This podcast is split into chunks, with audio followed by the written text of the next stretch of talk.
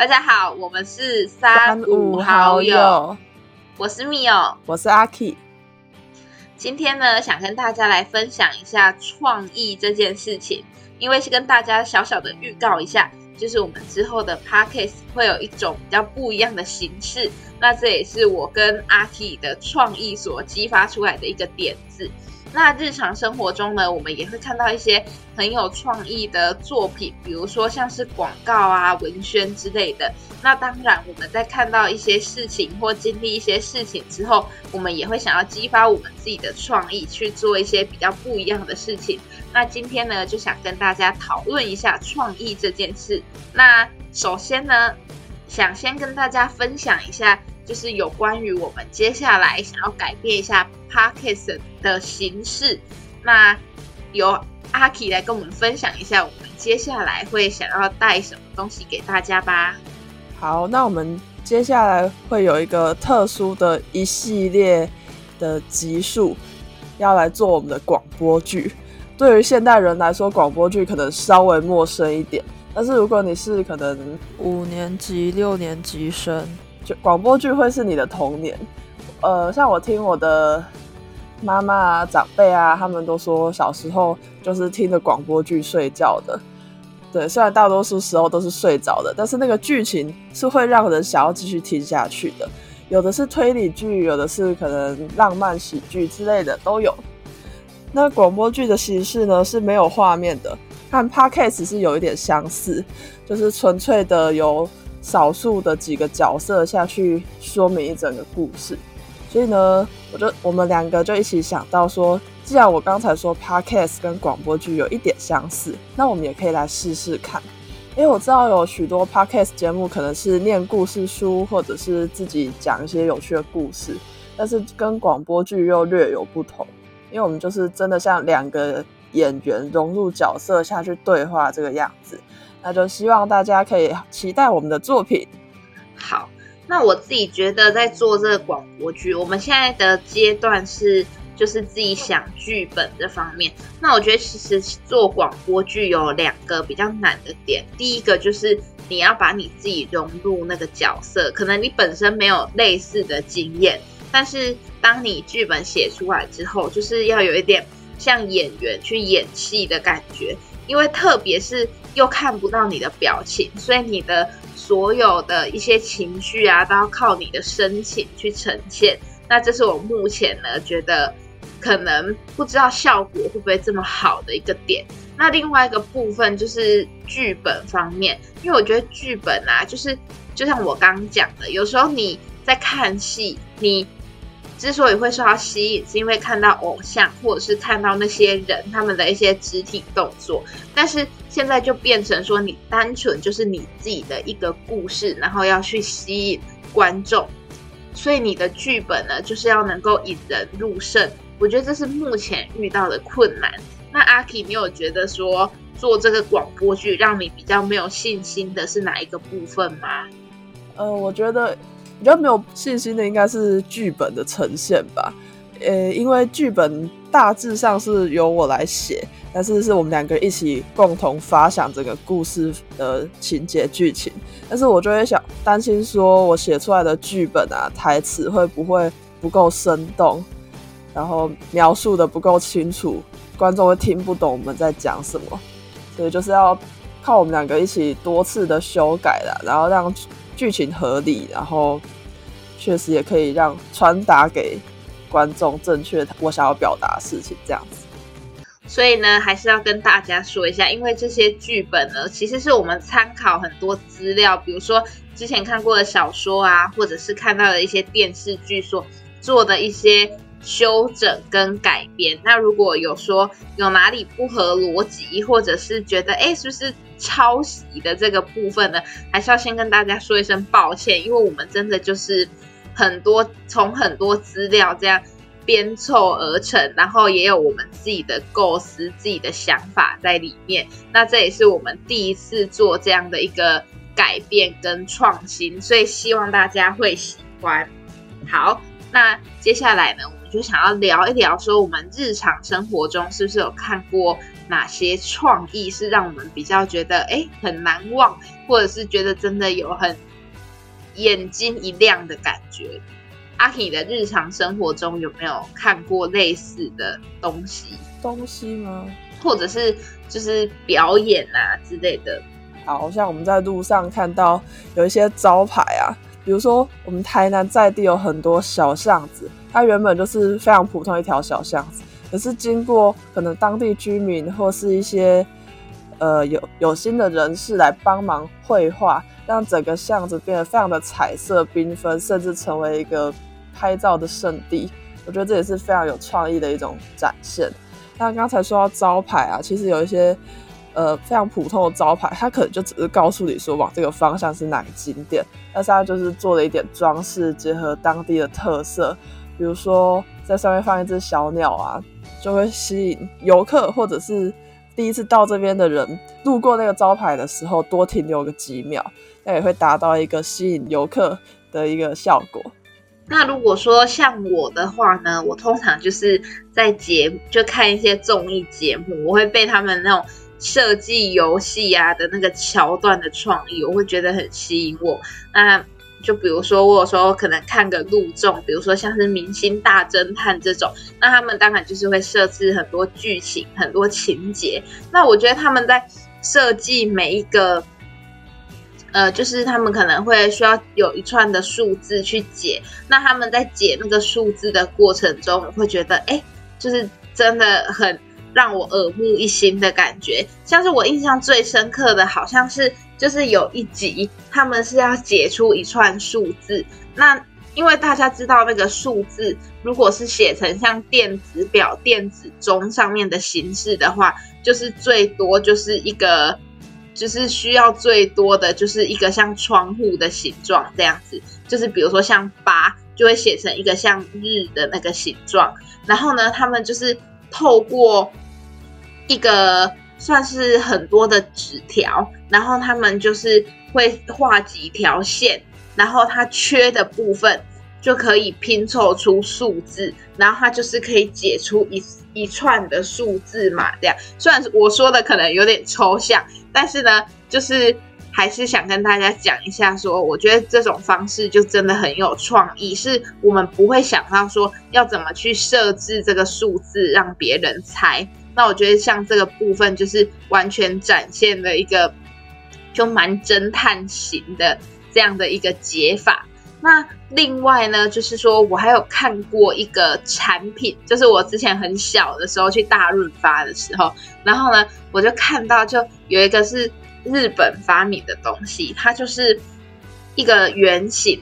然后里面好像是有五片还是六片刀片，就把它用的很像灯笼的形状。那一开始看完全不知道那是什么东西，结果后来我才发现它超酷的，它是它是在切苹果的，就是你把一颗苹果也放在那边，然后你那个刀片一盖下去，它就会切成五瓣还是六瓣。我不知道现在这个东西普不普遍，但是我当初看的时候，我真的觉得超新奇的。但虽然说有些创意跟实用其实不等，就是是两回事。但是有时候你看到这这么有创意的发想，还是会让人家会心一笑的感觉。而且我觉得，就可能创意就是来自人的懒惰，所以我就觉得还蛮酷的。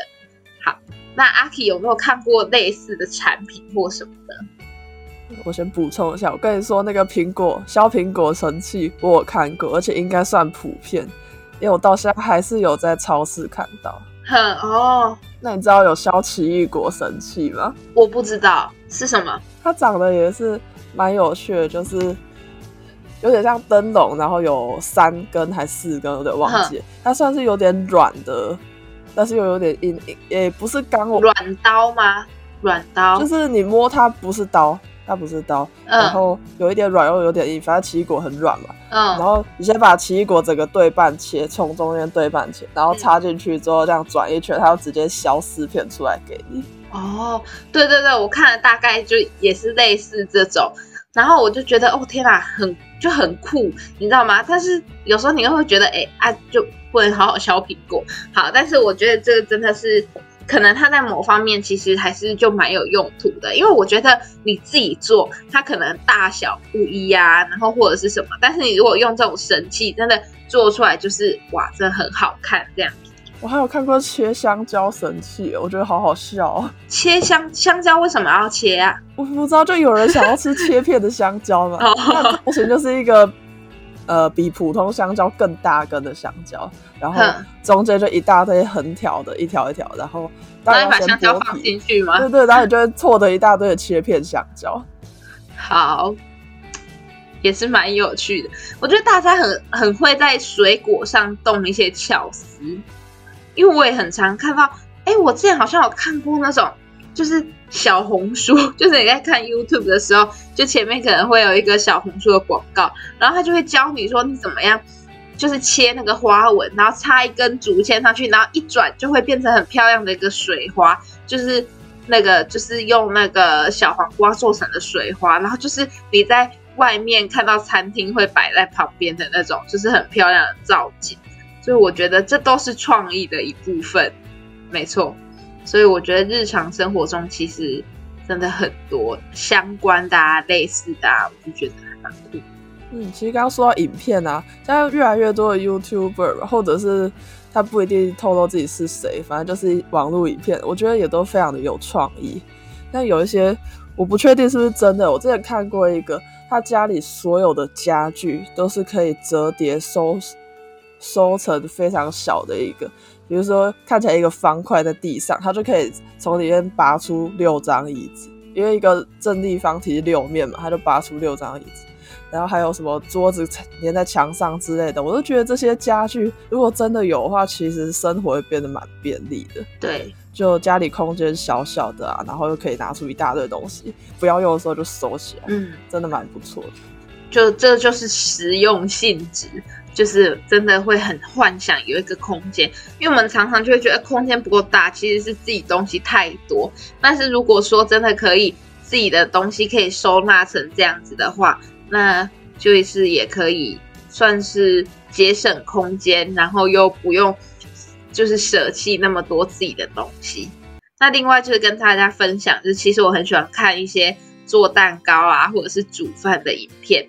那你在看那些做蛋糕、做甜点的影片的时候，你也会发现他们真的是很多创意料理。然后，比如说像是我之前有看过那个，就是有人他们是用 gummy bear 的那个软糖，他们就是把它融化，然后变成很多个颜色。虽然说这有点恶，然后呢，他们就是变成很多颜色之后，然后去做那个蛋糕的渐层。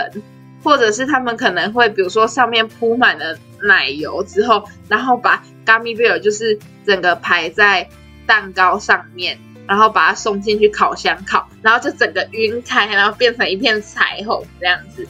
好，所以虽然说我觉得 gummy bear 变成这样就很恶心，但是我还是觉得就是什么样子的点子啊料理，大家其实就是凭借着创意会有很多不一样新鲜的想法，对。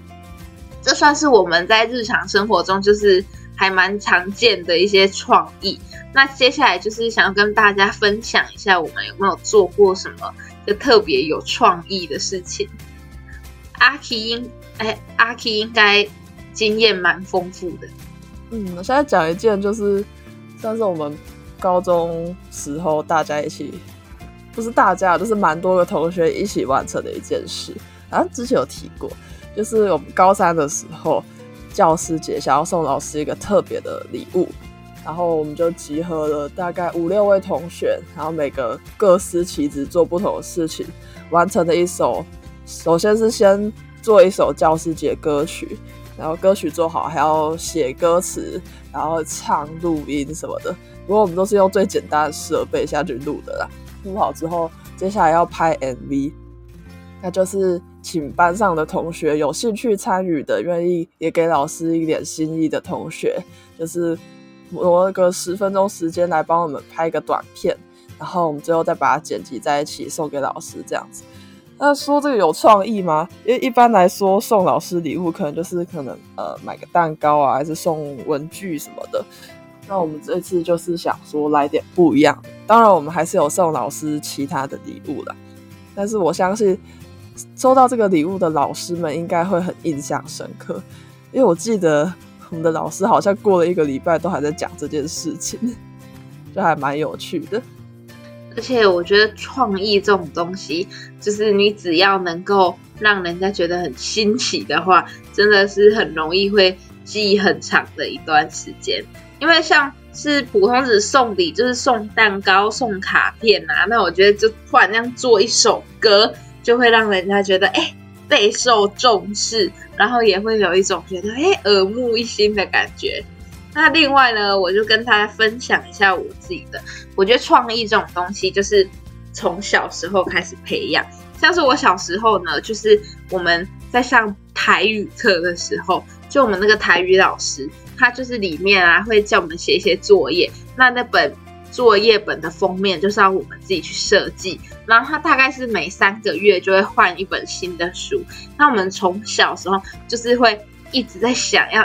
因为那个封面是越高分，然后就有礼物这样，那就是这种利益的诱惑之下，我们就会很认真的去想，到底要怎么样才比较新奇。因为你如果从 Google 上面找图片，你一定很快就会，就怎么讲，就是很没有，就没什么创意，因为就是照着画，所以你接下来就会自己慢慢的去寻找你自己的那种 idea。那另外一个部分呢，就是我国中的时候，就是可能有时候上课啊，会分成小组上课，然后可能就小组交作业，那或者是家政课小组要交作品什么的，那我们就是会，就是会也是有一些创意的构思。那到高中的话，印象最深刻的大概就是我的选修课，因为我们选修课要自己设计密室逃脱的游戏。然后呢，自己就是设计关卡，然后设计线索。那就像我刚讲的那个明星大侦探的那个，算是那个数字密码的解法。那我们也会参考一些，然后再配合自己的点子，然后去研发出一些比较新奇的玩法。我觉得这就是从生活中唾手可得的一个创意，这样子。我哎，我选修我也有修那个实境游戏嘛。那我们期末也是由我们这一组的人自己设计一整套游戏。嗯，不过我们因为学校场地有限嘛，我们就是每一组被分配到一间空的办公室。那我们就是分配在数学办公室，所以我们的剧情都结合数学。嗯，哎，是这样子的，因为我们每一组都会下去玩别人设计的游戏嘛，但是我们。呃，玩的人是不知道说下一个地点在哪里的，所以我们必须要先暗示说跟哪一科有关。那我们就是跟数学有关。那我们这一组的呃故事发想还蛮有趣的，就是一个穿越时空的同学，他捡到一本笔记本，是过去的学姐留下来的，他就根据这个笔记本来穿梭找到这个故事，这样子。所以我们是。直接写了一整本的日记，真的是伪造一本日记，这样就写的还蛮栩栩如生的。虽然在那个有在时间限制内的挑战者，应该是没空去看那本日记的，不过还是希望有谁对他有点兴趣，这样，因为我们也是做的蛮辛苦的。那那整个故事的发展也是需要一点创意啊，因为我们中间就是要想回顾我们高中三年做过的事情，然后假装我们是一个。可能已经毕业多年的人，再回来想的时候，会最印象深刻什么事情？这样子，嗯，那这真的还蛮酷的，特别是就是写真的完整的写出一本日记。那接下来就是想问一下，说，就比如说像是你们如果要临时发想一个游戏，那就要临时的编转出一本日记，所以会不会觉得有时候其实创意还是还蛮受限的？就会不会有时候会有这种感觉？有啊，就突然间要想出点什么，有时候也是蛮困难的。我觉得就是，尤其跟别人讨论，真的会蹦出更多点子。像我们一组四个人啊，每个人都提供一点意见，可能在听别人讲话的时候，你就会突然间想到另一个想法，让大家一直投着、投着、投着，集思广益，真的会蹦出好点子。真的。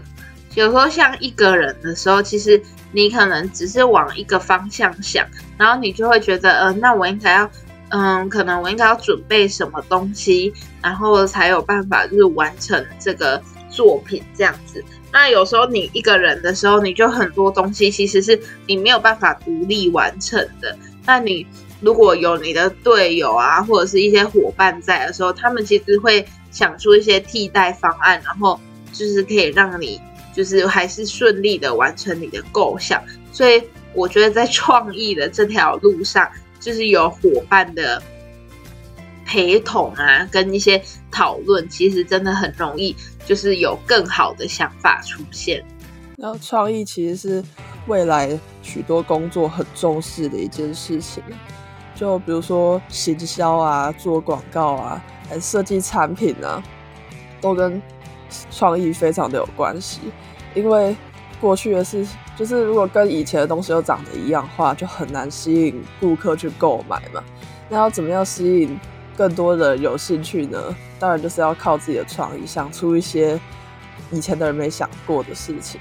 但是创意也不是说什么可以培养、可以学习的事情啊！我真的觉得就是多去观察这个世界吧，接收其他的资讯啊，然后你自己就会有一些新的想法了。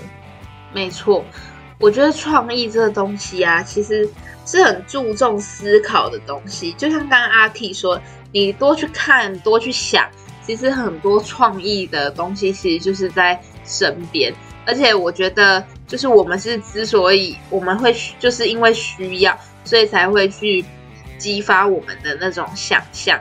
那你要怎么样从你的想象变到让它实现的话，就是你要多去看看，然后多去思考。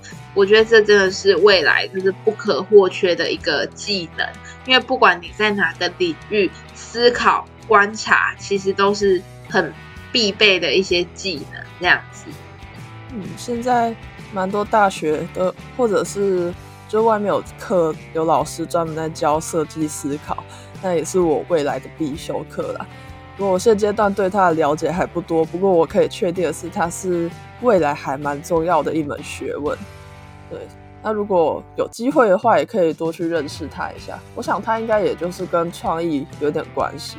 既然他叫设计思考，就是我们在做设计，比如说产品啊，还是设计道路、城市规划什么的，对，都可能会需要思考，说我做这些做这个设计到底是呃为了什么啊？吸引哪一个哪一类族群之类的。对我现在对他了解还不多，不过。这确实是未来的一个很重要的发展。嗯，好的。好，那其实呢，我们两个会来录这个 podcast 节目，也算是一个有创意的表现吧。因为就我们同一年毕业的同学，就呃比较有空，没有没有考试压力的同学们，可能有人就是当然会去上点课，进修自己的能力啊，还是学习第二技能之类的。但是我觉得录 podcast 也是。帮助我们学习到蛮多事情的，比如说练习口才啊，然后学会使用这些录音软体啊，上传 podcast 之类的，也都是靠自学，就网络上查一查的。但我觉得最重要的是，我们想到来录 podcast 节目这件事情，就是需要一点创意了。嗯，然后包括像是我们在想每一集的内容啊，然后要怎么样，就是可以更。贴近生活中，然后让可能特定的人需要某些议题的时候，可以去参考我们的 podcast。那像是我刚刚说的，就是我们之后会有一些呃广播剧的呈现。那其实这也都是我跟阿 K 这样集思广益呢才有的一些产物，这样子。那就是想要让大家看到更不同面向的一些东西，就是。有时候我们可能讲的是一些升学的议题，然后有时候讲的是我们社团啊或是营队的经验。那像今天呢，跟大家分享的就是我们对于创意的一些看法。那我相信，就是我们每一集的内容呢，应该也都可以激发到大家对于不管是对于未来或者是对于现在的一些想象。那另外呢，就是还是想好好的宣传一下我们接下来的广播剧，因为我们真的也是花了很多时间，然后去讨论，去激发我们想做这个广播剧的创意，这样子。所以还是希望大家可以多多支持。嗯，我们的广播剧呢，除了有有趣的剧情，然后让你想要知道后来到底怎么了，最后也会结合到某个观念，呼吁大家该做什么事，不该做什么事，或者是多注意身旁的朋友。那在这边我就不先剧透了。对，那就是希望大家好好期待我们接下来的广播剧，就是会让它做到引人入胜。好，那我们今天这一集分享了一些对于创意的看法，不管是我们生活中看到别人已经做出来的创意，或者是我们的生活经验中自己曾经做过比较有创意的事情。对，那创意真的是现阶段非常重要的一个技能，对，非常重要的技能。那也期待未来我们又可以想出更有创意的点子。的主题来和大家分享。那如果你有什么有创有兴趣的主题，也欢迎告诉我们。这样子，好，那最后再广再宣传一次，我们接下来会有有趣的广播剧，那就请大家好好期待吧。那我们这一集就拜拜，拜拜。